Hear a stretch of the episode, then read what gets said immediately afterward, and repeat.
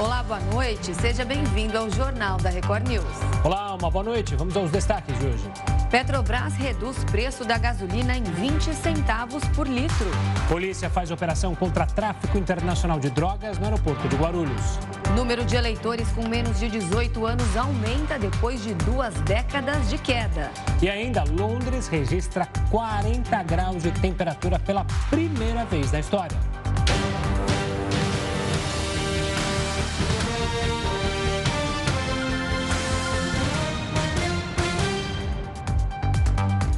Os partidos que apoiam o presidente Jair Bolsonaro no Distrito Federal firmaram um acordo nesta terça-feira para evitar um racha entre eles. Quem tem mais detalhes sobre essa decisão é o repórter Matheus Scavazini. Boa noite, Matheus. Boa noite, Renata, Gustavo, boa noite a todos. A reunião aconteceu na tarde dessa terça-feira no Palácio do Planalto com a intenção, então, de alinhar as candidaturas entre os partidos que apoiam o presidente Jair Bolsonaro. O ex-governador daqui do Distrito Federal, José Roberto Arruda, que recuperou os direitos políticos no último dia 6 de julho, e a ex-ministra Damares Alves recuaram das possíveis candidaturas. Durante a reunião, mediada pelo presidente Jair Bolsonaro, é, foi definido que Arruda será candidato a deputado federal e Flávia Arruda a sua esposa vai concorrer então ao Senado Federal. Ibanez será o candidato apoiado para a reeleição aqui no Distrito Federal. Já Damares Alves, que desistiu do Senado, deve se reunir, definir a situação, é, a sua própria situação, em uma reunião que acontece no Diretório do Republicanos daqui a pouco aqui em Brasília. A Câmara dos Deputados ou a Câmara Distrital surgem como uma possibilidade para Damares Alves, mas também. É, caso isso não aconteça, ela também pode surgir como uma futura ministra em algum ministério, caso Bolsonaro é, ganhe essas eleições de 2022. Renata, Gustavo. Obrigado pelas informações, Matheus. Uma ótima noite e até amanhã. Ainda de Brasília, a gente fala do Senado, que, olha só, vai realizar concursos para mais de mil vagas. A Fundação Getúlio Vargas foi definida como banca organizadora. Assunto para o Heraldo Barbeiro. Heraldo, uma boa noite para os concurseiros de plantão que estão aí ah, estudando noite adentro. Esse concurso, vale a pena participar? Conta para gente. Olha, vale sim, claro que vale a pena participar. Agora, o que é importante também, Gustavo, é o seguinte: quando aconteceu esses concursos, principalmente em Brasília, isso ficava muito restrito à, capital do país, ou pouca gente no Brasil sabia que o tal concurso ia acontecer. Então ficava muito mais fácil né, para algumas pessoas especialmente aquelas que moram em Brasília ou aquelas que têm indicação política. Olha, vai ter um concurso e tal, e o pessoal tinha mais facilidade de entrar. Agora, ou com essa difusão geral, fica aqui uma sugestão para o pessoal que nos acompanha em qualquer lugar do Brasil. A inscrição está aberta. Então é só entrar lá no site do Senado e dar uma olhadinha lá nas instruções para poder participar. Por que razão? Porque é o seguinte: a prova que vai ser realizada pela Fundação Getúlio Vargas, que é uma fundação que tem credibilidade, sem dúvida alguma, mas ela é uma prova de múltipla escolha. Acho que o pessoal que já fez vestibular, né, é, é, múltipla escolha é melhor, né? É a letra A, a letra B, a letra C ou nenhuma das anteriores. Então fica mais fácil das pessoas poderem é, passar na prova. Outra coisa, número de questões é de 70 a 80 questões, que também é muito pouco. Se você comparar com outros concursos que tem por aí, especialmente das Forças Armadas, as provas são muito mais difíceis. Essas aqui são mais fáceis. Então, eles estão dizendo o seguinte: que eles têm, que o Senado tem 1.515 vagas para, para serem preenchidas. Vou repetir: 1.515 vagas, além dessa turma toda que já está lá. Agora a pergunta que quer calar é o seguinte: será que mil, se aparecer 1.500 pessoas lá, não vai afundar o prédio? O prédio não vai despencar, não vai cair? Não sei, mas é uma possibilidade. Agora, é, imediato é para 19, 19 vagas imediatas, e as demais viriam depois. Só que a pergunta também é importante, que a gente não pode deixar de contar para o pessoal, é quanto é que vai pagar? Bom, depende do cargo. Tem cargos que vão receber é, 19.400 reais. É um bom salário, né? 19.400 reais. Porém, mais porém, tem cargos melhores que os salários vão até R$ 39.400. Olha que maravilha! R$ 39.400 é aquele teto do funcionalismo público que é estabelecido pelo salário do ministro do Supremo Tribunal Federal. Pois é. Então, realmente, é uma coisa maravilhosa. Trabalha muito? Bom, tem recesso parlamentar, tem feriado, tem recesso eleitoral, né? O, o patrão não está lá para pegar no pé do cidadão, o patrão somos nós que pagamos salário, mas não estamos lá para pegar no pé. Então, dessa forma é que a gente vai uh, promover esse, esse, esse concurso. Detalhe para o pessoal que paga imposto. O Senado custa para nós 6 bilhões de reais por ano. Vou repetir aqui. O Senado custa 6 bilhões de reais por ano que nós pagamos com imposto.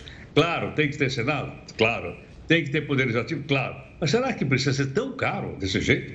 É? Enquanto os Estados Unidos, um país rico, tem dois senadores por estado, aqui nós temos três. E aqui cada senador tem dois suplentes. E quando alguém fica doente, você não vai encontrar ninguém no SUS né? vai encontrar naqueles hospitais de elite, especialmente aqui em São Paulo. Portanto, está aberto a todo cidadão que quiser tentar uma vaga lá, pelo menos uma maneira democrática de concorrer né? e pegar um carguinho desse que, pelo jeito, não é mal, não. Eu acho que eu, acho que eu mesmo vou tentar um cargo desse aqui. Acho que eu vou ver, deixa eu ver qual que eu vou pegar. Uhum. Não, para mim não tem. Tem jeito. Olha, é muito político, né? Mas só uma ressalva, Heroto, e aí eu vou ser contrário, você, eu odiava pergunta objetiva, ou seja, essa que tem as, as alternativas. Eu gostava da discursiva, que aí eu escrevia ali, é, sabia o que escrever. Agora, a objetiva, quando te dá A, B, C e a...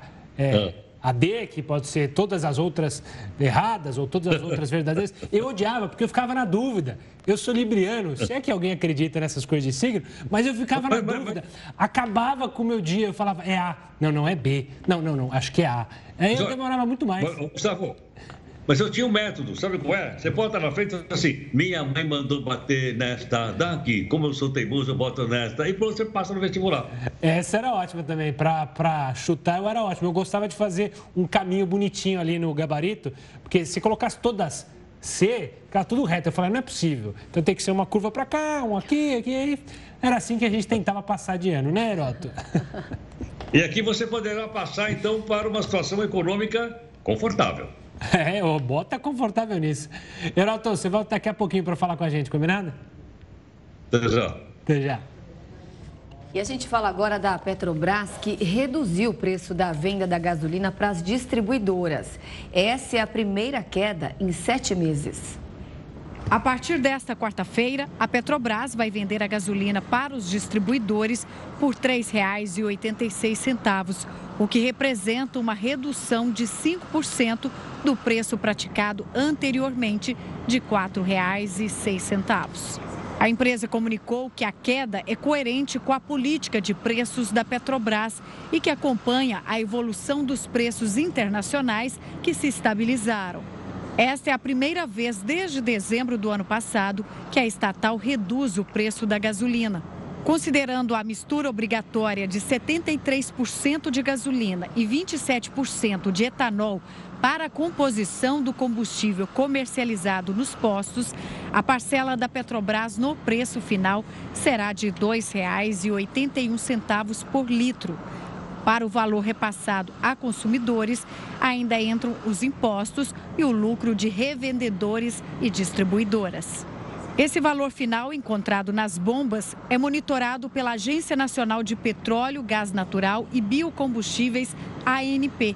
Segundo a última pesquisa feita pelo órgão, o preço médio da gasolina caiu R$ 1,32 em um mês, passando de R$ 7,39 para R$ 6,07 na semana entre 10 e 16 de julho. A queda é reflexo da redução do ICMS cobrado pelos estados. Desde junho, uma lei federal estabelece um limite para o imposto estadual para os combustíveis. Vamos falar de eleições, um dado bem interessante. O número de eleitores com menos de 18 anos cresceu após duas décadas. Hoje são mais de 2 milhões de jovens entre 16 e 17 anos que têm direito a voto. Sobre isso, para entender melhor, a gente conversa agora com Bruno Silva, ele é cientista político e diretor do movimento Voto Consciente. Bruno, uma boa noite, obrigado pela participação aqui conosco. A primeira pergunta que fica é: o que aconteceu para justamente essa turma ir atrás do seu direito de voto? Tudo se explica pelas campanhas que foram realizadas pelo Tribunal Superior Eleitoral? Muito boa noite, Gustavo, Renata, todos os nossos telespectadores. Eu acho que há de tudo um pouco, viu, Gustavo? Por que eu digo de tudo um pouco? É difícil definir uma linha de causalidade, né? Por exemplo, quando a gente vê engajamento de artistas, que já é algo bem comum já até na, na história brasileira, né? incentivando jovens, as pessoas de maneira geral a se interessar mais pelas, pela política, uh, isso não é de hoje que vem. Claro, agora ela vem com uma nova conotação, com um novo desenho. Qual é que é esse, né? O potencial que as redes sociais possuem de mobilização, principalmente desse público que se comunica de uma maneira muito incisiva através dessas redes sociais. Então, a presença, por exemplo, de famosos, como foi o caso eh, da Anitta, eh, alguns artistas até internacionais, Leonardo DiCaprio, Mark Ruffalo, enfim, vários deles incentivando os jovens que estão dentro dessa faixa onde o voto é optativo, né, dos 16 e dos 17 anos, a se mobilizarem para poderem ir até um cartório eleitoral, tirar o seu título, ou até mesmo, que foi mais prático ainda esse ano, somente digitar lá pela internet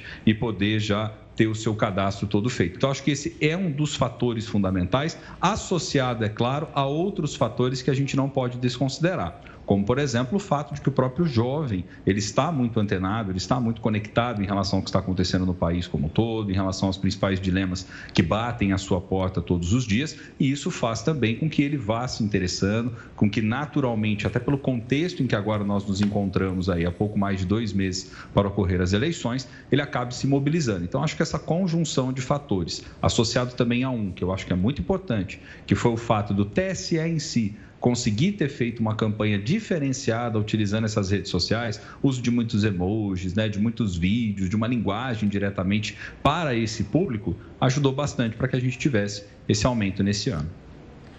Bruno, você falou muito bem aí sobre a importância da internet, das redes sociais para esse público jovem que está sempre aí conectado. Mas e como a gente explica então é, o crescimento também da, dos eleitores com mais de 70 anos?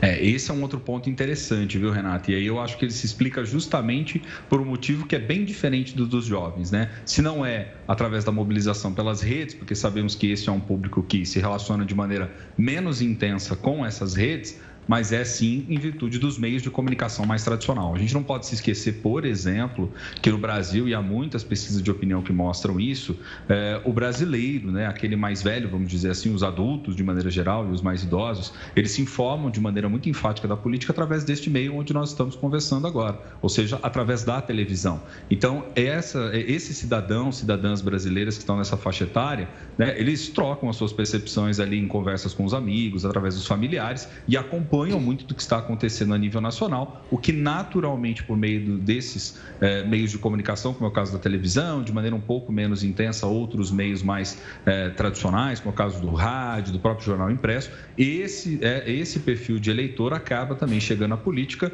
porque sente, percebe que a sua participação pode fazer a diferença novamente, mesmo após 70 anos, ele não precisando, não sendo mais um exercício obrigatório, né, ir até as urnas e manifestar o seu desejo político através do voto. Então, acho que o que mobiliza esse público é muito mais aí sim uma percepção à luz da sua experiência, né, a partir do que ele entende que é importante defender nessas eleições e, e livremente manifestar o seu desejo por um candidato, uma candidata para os cinco cargos aí que estarão em disputa. Bruno, falando um pouco mais dos eleitores mais jovens, existe um perfil é, do que esse eleitor almeja no seu candidato, ou seja, os políticos que vão se candidatar aí a deputado federal, deputado estadual, ao Senado, ao governo e também à presidência, eles têm uma ideia do que, que esse jovem quer, o que está na prioridade dele, se é segurança, se é saúde, se é emprego, se é a questão econômica? Olha, Gustavo, eu acho que aí tem uma dificuldade grande de maneira geral da classe política como um todo em conseguir se conectar com as demandas dos jovens, né?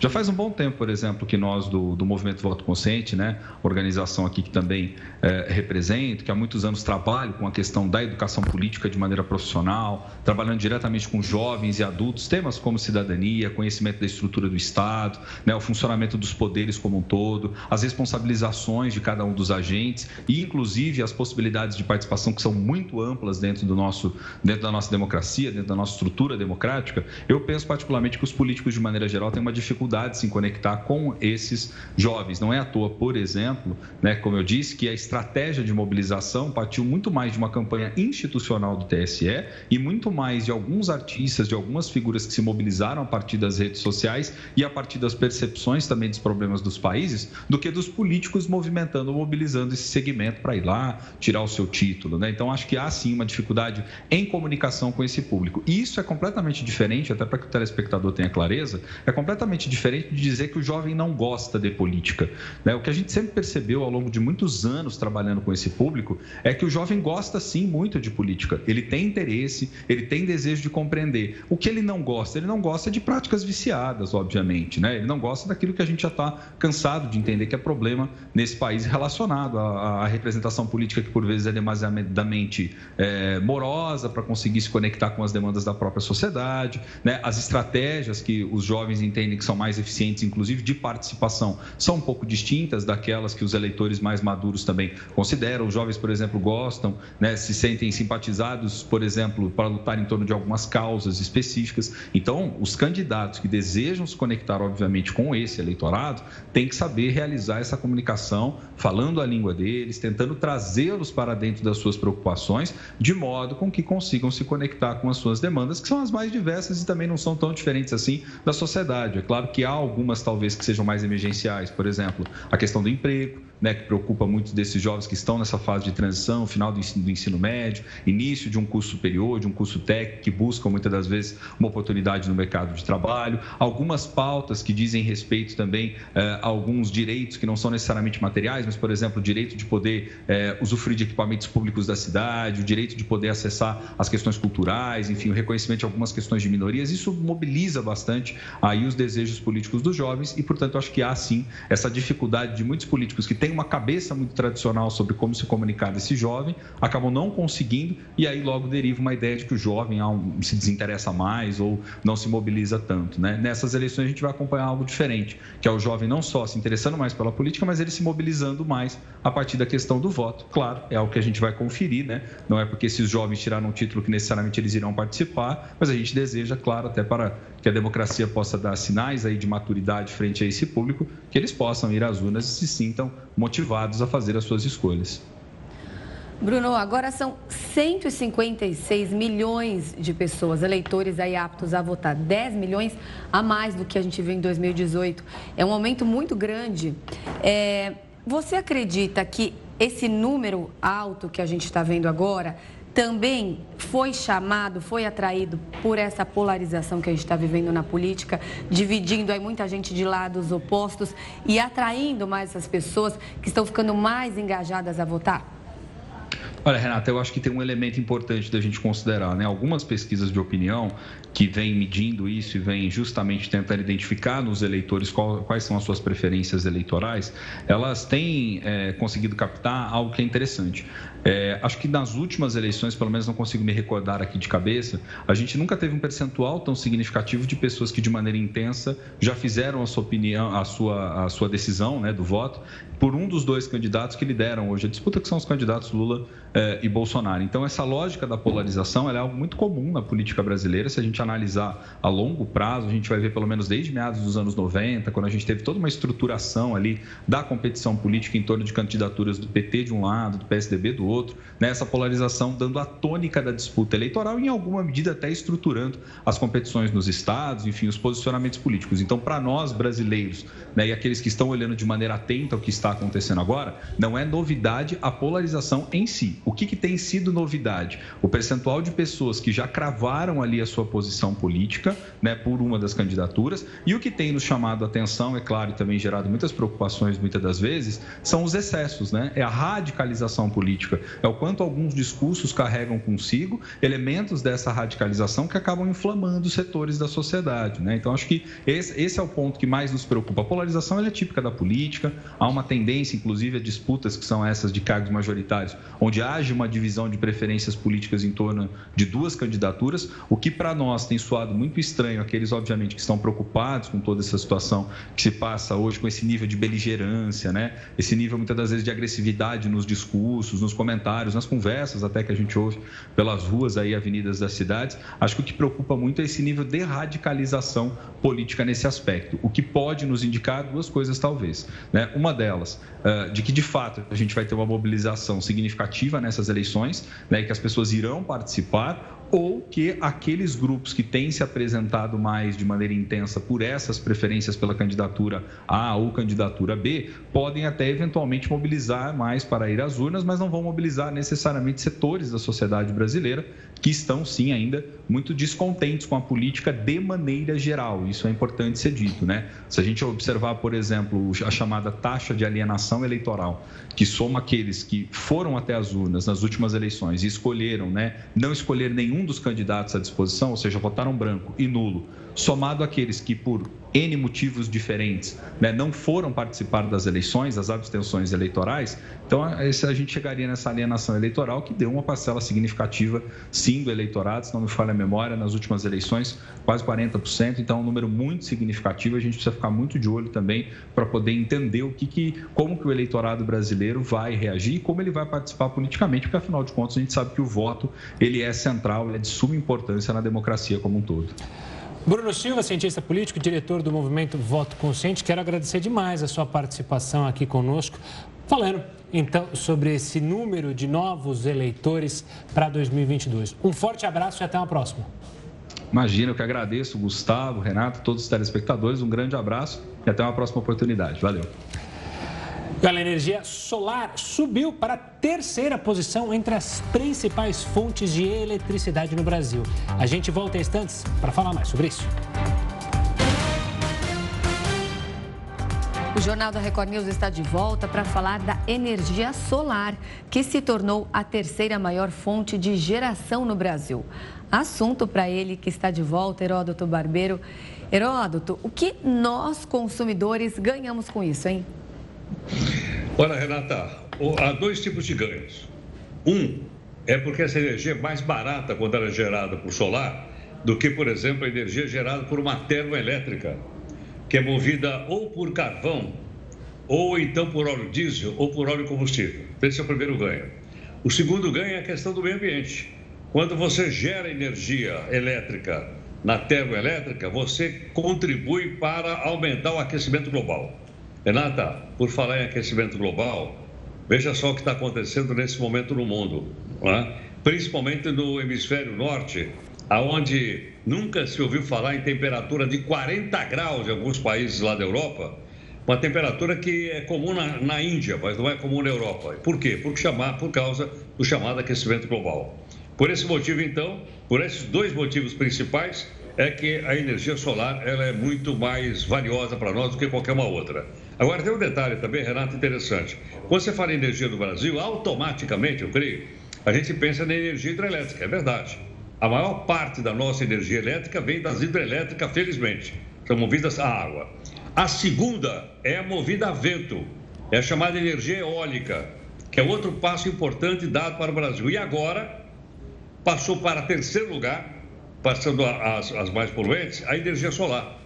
Então, o interessante é o seguinte: com isso, a gente vai ter, primeiro, uma eletricidade mais barata. Segundo, é o seguinte: quando você fala em energia solar, você pode tanto gerar eletricidade, que é um pouco mais cara, porque tem placas, como a gente está mostrando aí, ou você pode também aquecer água, que é muito mais barato e é, inclusive, com equipamento popular muito barato para colocar no teto das casas. Agora, veja o seguinte: vamos ver o efeito direto em cima da sociedade brasileira. Até agora, a energia solar já criou 480 mil empregos no Brasil. Pessoal trabalhando nisso aí, ó, 480 mil pessoas. Isso gerou um imposto de 23 bilhões de reais que foram arrecadados pelos governos de uma maneira geral. Teve um investimento nessa área, que essa daí, por exemplo, é um investimento grande. 86 bilhões de reais. Olha a quantidade de grana que está sendo colocada em energia solar. E mais, nós então, com isso, estamos ajudando a evitar o efeito estufa e também com custo mais baixo. Portanto, o Brasil, que é o mundo, na verdade, né? Mas o Brasil, que tem grande insolação, está é, avançando bastante no setor. Então, eu acho que é uma coisa para ser comemorada a gente chegar em terceiro lugar. Agora, a primeira hidrelétrica, que é a energia, segunda é eólica, é o vento e agora é o sol. São três elementos que contribuem fundamentalmente para a manutenção do meio ambiente. Boa, HB. A gente se despede e se encontra amanhã aqui no Jornal da Record News, combinado? Não, não, não, antes disso, não vamos no lançamento do livro do Gotino, na Livraria Cultura? Bem lembrado, a gente se encontra lá também, então. Amanhã, às 6 horas. Da tarde. Exatamente. O pessoal que em São Paulo é na Vida Paulista. Boa, na Livraria Cultura. Então, convite feito a todos. Heroto, a gente se vê lá. Alô, um até mais. Até amanhã. E olha, a OMS fez uma, um, nova, um novo alerta hoje. De acordo com a organização, há uma nova onda de Covid na Europa e a situação é similar à de 2021. Na época, eram registradas quase 3 mil mortes por semana pela doença.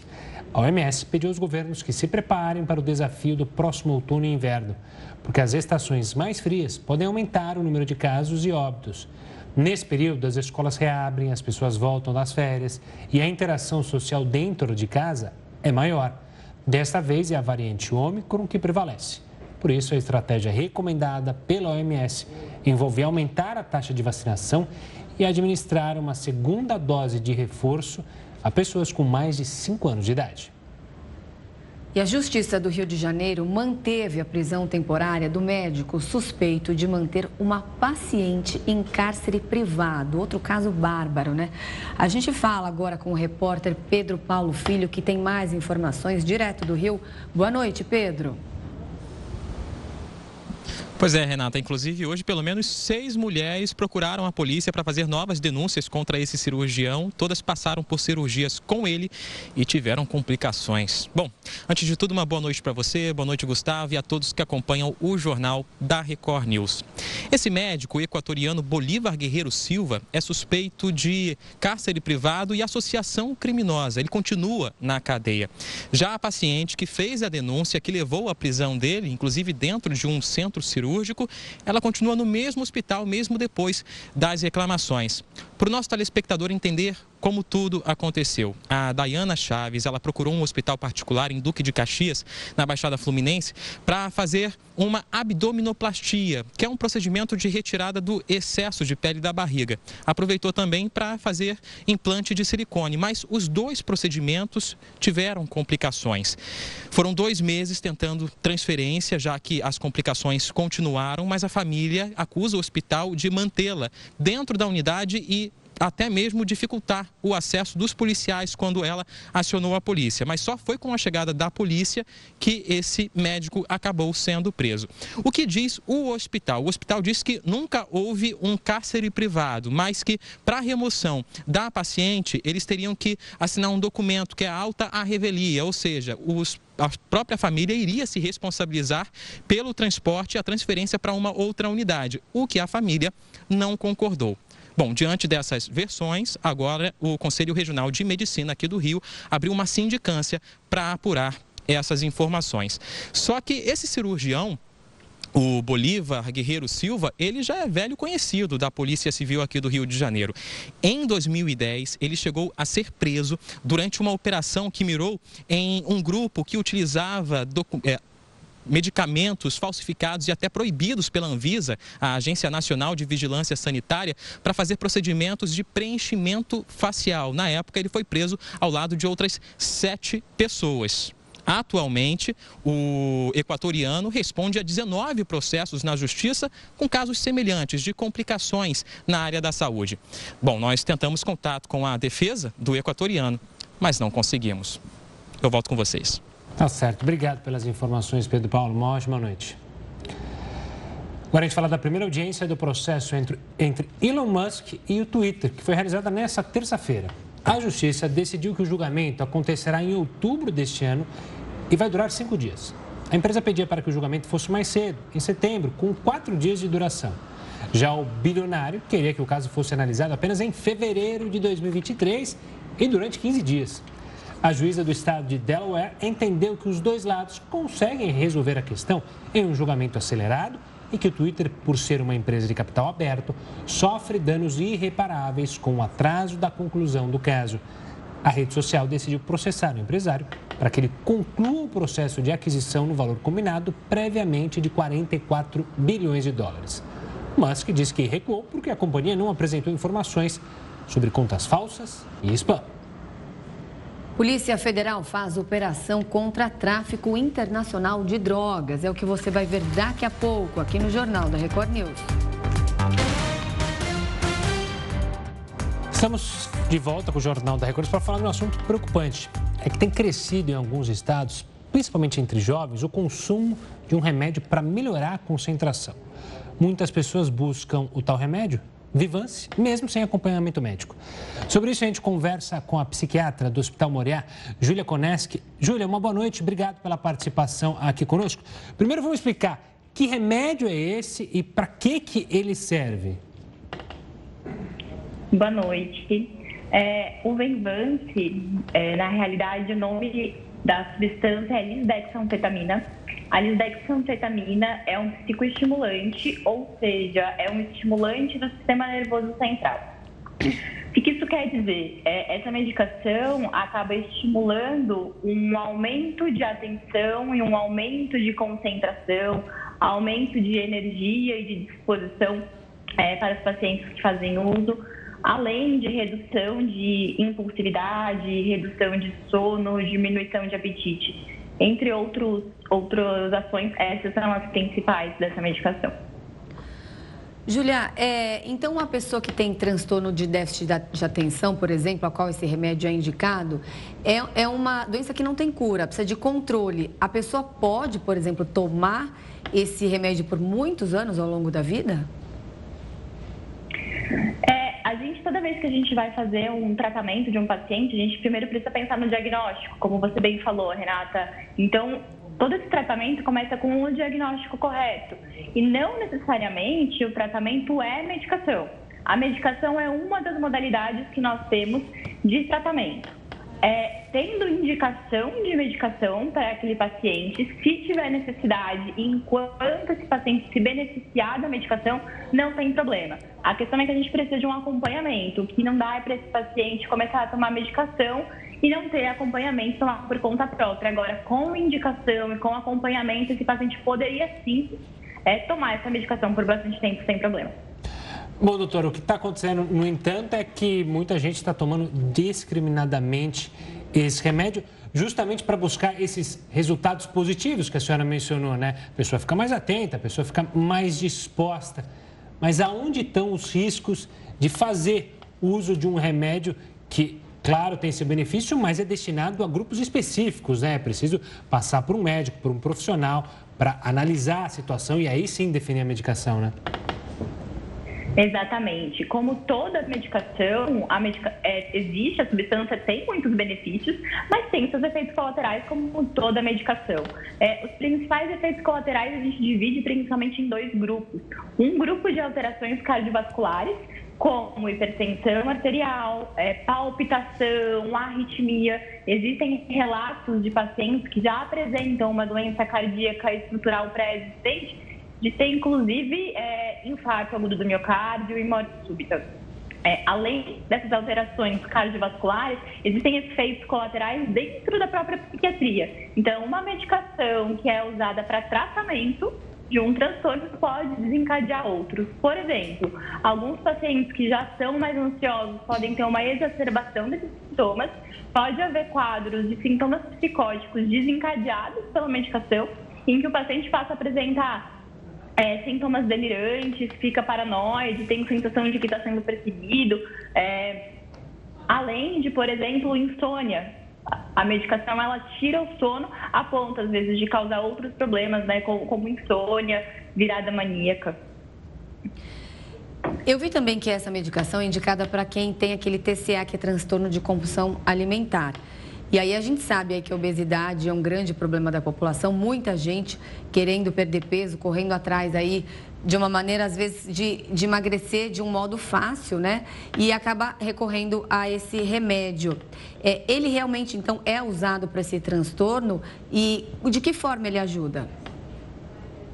É, a, a, essa medicação, ela funciona a, em termos de sistema nervoso central como uma medicação anoxígena, ou seja, reduz o apetite. Então, as, os pacientes que tomam essa medicação, eles experimentam uma redução de apetite e redução de fome.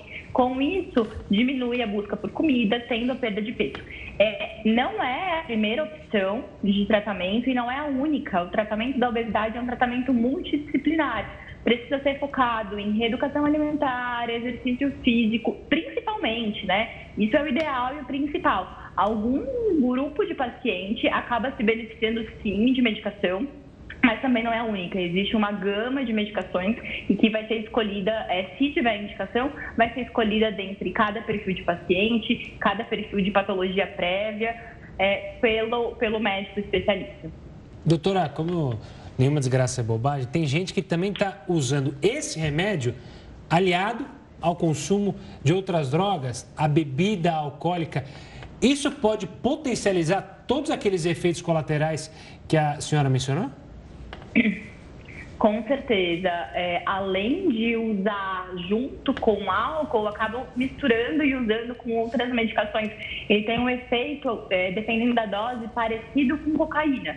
Alguns pacientes acabam fazendo uma mistura da medicação com álcool ou da medicação com outras drogas e isso aumenta exponencialmente o risco de efeito colateral e de um prognóstico muito ruim, colocando esses pacientes em muito risco. Aumenta o risco de comorbidades cardíacas, neurológicas e qualquer outra alteração. Faz pico de hipertensão arterial grave, podendo fazer é, acidente vascular cerebral, infarto agudo do miocárdio com ainda mais é mais risco do que o uso habitual. O uso habitual, geralmente, da medicação, com as doses prescritas pelo médico, com a posologia correta, a maneira correta de tomar, existem poucos riscos. Agora, quando passa a ser feito uso de maneira indiscriminada, sem prescrição, e como você falou, Gustavo, com outras substâncias, aumenta muito mais esse risco, com toda certeza. Doutora, a senhora mencionou a cocaína, então me vem a questão. Esse remédio, ele pode, a gente pode dizer que ele causa vício, ou seja, a pessoa pode ficar viciada no uso é, dessa substância? Pode sim. É, a gente diz que as medicações que têm tarja preta, o Venvance é uma medicação, a lisdexanfetamina é uma medicação tarja preta, eles são medicações que têm um potencial de causar dependência, ou seja, não é que quem faz uso da medicação vai se tornar dependente, mas existe potencial para isso. É, pode sim, o que a gente fala é de uma tolerância, de cada vez o paciente precisa de doses maiores para ter o mesmo efeito que ele tinha no início do tratamento. Então, o paciente que não sabe disso e acaba fazendo esse uso, essa automedicação, acaba se colocando muito em risco. E é o caso, vemos muitos pacientes que cada vez querem um efeito maior, eu quero mais, porque de, de alguma forma os pacientes relatam mesmo uma melhora de disposição, de foco, de atenção, de produtividade e acaba aí querendo cada vez mais, mais mais, e, e, é uma medicação que já tem esse potencial de tolerância e dependência. Então, existe sim esse risco, também é um risco é, de, desse uso indiscriminado que tem sido realizado nos últimos tempos. Tá certo, então, recado dado. Júlia Koneski, muito obrigada. Ela é psiquiatra do Hospital Moriá, aqui em São Paulo. Obrigada pela sua participação, pelas suas explicações. Uma ótima noite. Obrigada, é um prazer estar com vocês. Boa noite. Boa noite, doutora. Bom, e a Polícia Federal fez hoje uma operação para combater o crime organizado e o tráfico internacional de drogas no aeroporto de Guarulhos. Pelo menos 15 pessoas foram presas. A operação chamada de Bulk, em alusão a um dos compartimentos de carga de aeronaves comerciais, cumpriu pelo menos 23 mandados de prisão preventiva e 24 de busca e apreensão. A operação aconteceu em São Paulo, Sorocaba, Guarulhos e na Praia Grande, e também em Portugal. O alvo é uma organização que utilizava funcionários e prestadores de serviço do Aeroporto Internacional de Guarulhos. De acordo com a Polícia Federal, esses funcionários introduziam carregamentos de cocaína nas aeronaves sem passar pelo sistema de segurança do aeroporto. A operação também pediu sequestro de imóveis, veículos, além de todos os valores depositados em contas bancárias e aplicações financeiras que estão em nome dos investigados. O valor chega a 53 milhões de reais. A investigação começou em 2021. Em diferentes ações, a Polícia Federal apreendeu quase 900 quilos de cocaína. Segundo a lei brasileira, as penas pelos crimes de tráfico internacional de drogas podem variar de 10 a 25 anos de prisão. Nessa quarta-feira, a cidade de São Paulo vai começar a vacinar contra a Covid crianças de 3 e 4 anos com comorbidades. Quem tem as informações ao vivo sobre esse avanço no calendário é justamente o repórter Tiago Gardinelli. Tiago, uma ótima noite a você, suas informações.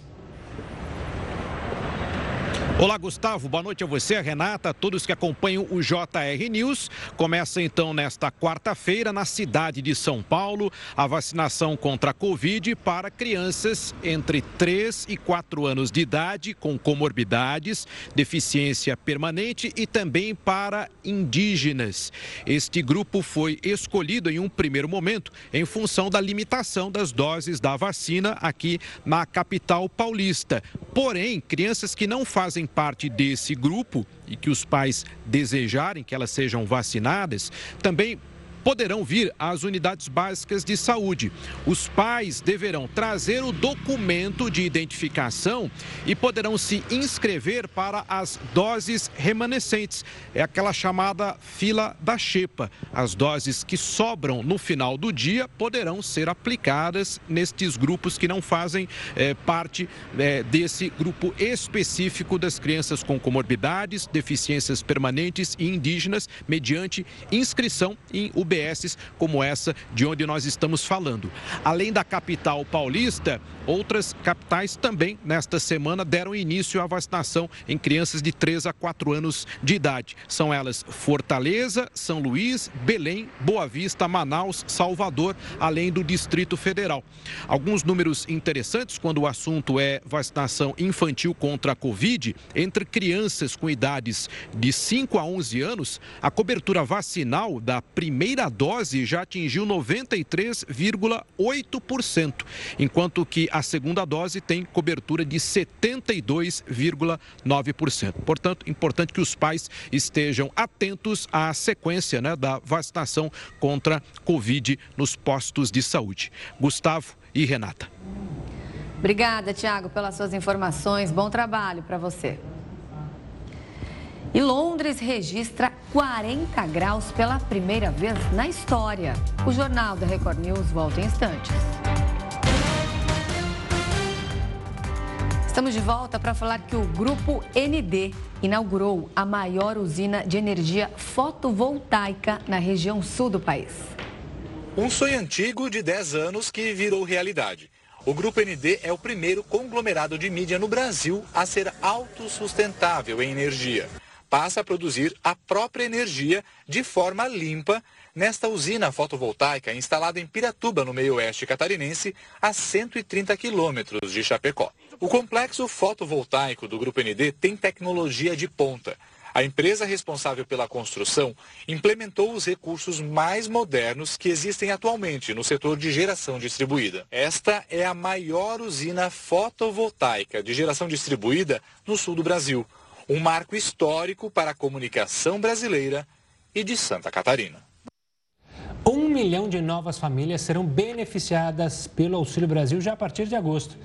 A informação foi confirmada pelo Ministério da Cidadania ao blog do Nulasco, no R7. O programa social do governo agora vai atender 19 milhões de famílias. Além disso, o pagamento do Auxílio Brasil será antecipado para a primeira quinzena do mês, com o um reajuste de 400 para 600 reais no benefício. A despesa total para cobrir todas as pessoas será de 11,4 bilhões de reais. E a gigante russa Gazprom afirmou a clientes que não pode garantir o fornecimento de gás natural para a Europa. A mensagem preocupou consumidores europeus que esperavam a reabertura do gasoduto Nord Stream 1 esta semana, após a estrutura passar por uma manutenção. Eles temem que Moscou mantenha a tubulação fechada.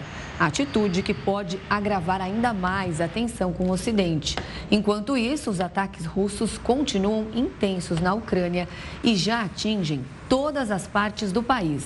Autoridades ucranianas relataram bombardeios em Sumy, no norte, uso de bombas de fragmentação em Mykolaiv e lançamento de mísseis em Odessa, no sul do país.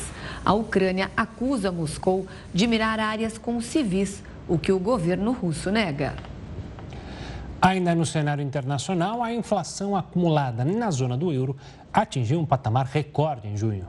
O resultado divulgado pela Eurostat, agência de estatísticas da União Europeia, confirma a expectativa da primeira metade do mês. A inflação em 12 meses ficou em 8,6%, o que representa o maior nível da história. Os produtos que mais contribuíram para esse aumento foram os do setor de energia, seguido pela alimentação, serviços e bens industriais. Já os países que estão com a maior inflação acumulada dentro da zona do euro são Estônia, com 22%, Lituânia, com 20,5% e Letônia, com 19,2%. A alta de preços dos países que adotam o euro tem se intensificado desde o início da guerra na Ucrânia, no final de fevereiro. A situação fez com que o euro se desvalorizasse e alcançasse pela primeira vez o mesmo patamar do dólar. Centenas de pessoas precisaram sair de casa depois que um grande incêndio florestal atingiu uma região próxima à cidade de Atenas, capital da Grécia. Nuvens de uma fumaça escura foram vistas no céu sobre a área de Pentele, onde o incêndio começou. Pelo menos 80 bombeiros foram chamados para controlar o fogo. No ano passado, incêndios florestais destruíram cerca de 120 mil hectares de florestas em diferentes partes da Grécia. A área é equivalente a 160 campos de futebol. O país enfrentou em 2021 a pior onda de calor dos últimos 30 anos. E ainda sobre esse assunto, a recente onda de calor na Europa levou o Reino Unido a registrar temperaturas recordes nesta terça-feira.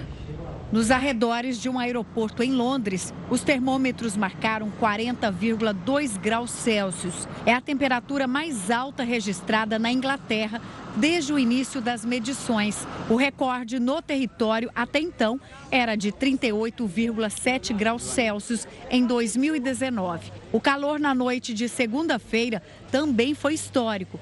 Diversas partes do país ultrapassaram 25 graus Celsius. Assim como a capital britânica, o período seco e quente tem atingido outros pontos no norte do continente. São regiões com pouca estrutura para aguentar temperaturas elevadas. As residências não têm ar-condicionado e os prédios geralmente são construídos para conservar o calor. Com os termômetros nas alturas, alguns moradores de Londres têm visto ainda focos de incêndio atingirem a cidade. De acordo com o Corpo de Bombeiros da capital, pelo menos 10 pontos de calor foram combatidos só nesta terça-feira. Diante dos riscos à população, o governo britânico colocou diversas partes do país sob alerta de calor extremo. Essas temperaturas, atribuídas às mudanças climáticas por especialistas, não pouparam nem os guardas do Palácio de Buckingham, que tiveram que se retirar da área externa. Já a população se aliviou nas fontes espalhadas pela cidade. Já na Espanha, os incêndios florestais forçaram o bloqueio de uma linha de trem no norte do país. Um passageiro registrou as chamas se aproximando da linha que liga Madrid ao município de Ferrol. A viagem precisou ser interrompida porque o fogo tomou conta de um trecho por onde o trem teria que justamente passar. Mais de 30 incêndios florestais obrigaram o governo espanhol a retirar milhares de moradores das casas ameaçadas. Outra imagem chocante também da Espanha mostra esse homem com uma retroescavadeira cercado pelas chamas. Ele saiu correndo para tentar fugir do incêndio. Chegou a cair no chão, mas conseguiu se levantar e continuar. As roupas ficaram destruídas. O homem foi levado ao hospital com queimaduras graves, mas não corre o risco de morrer. E o Jornal da Record News fica por aqui. Obrigada pela sua companhia. Uma ótima noite. Fique agora com o News às 10 e a Risa Castro. Tchau, tchau.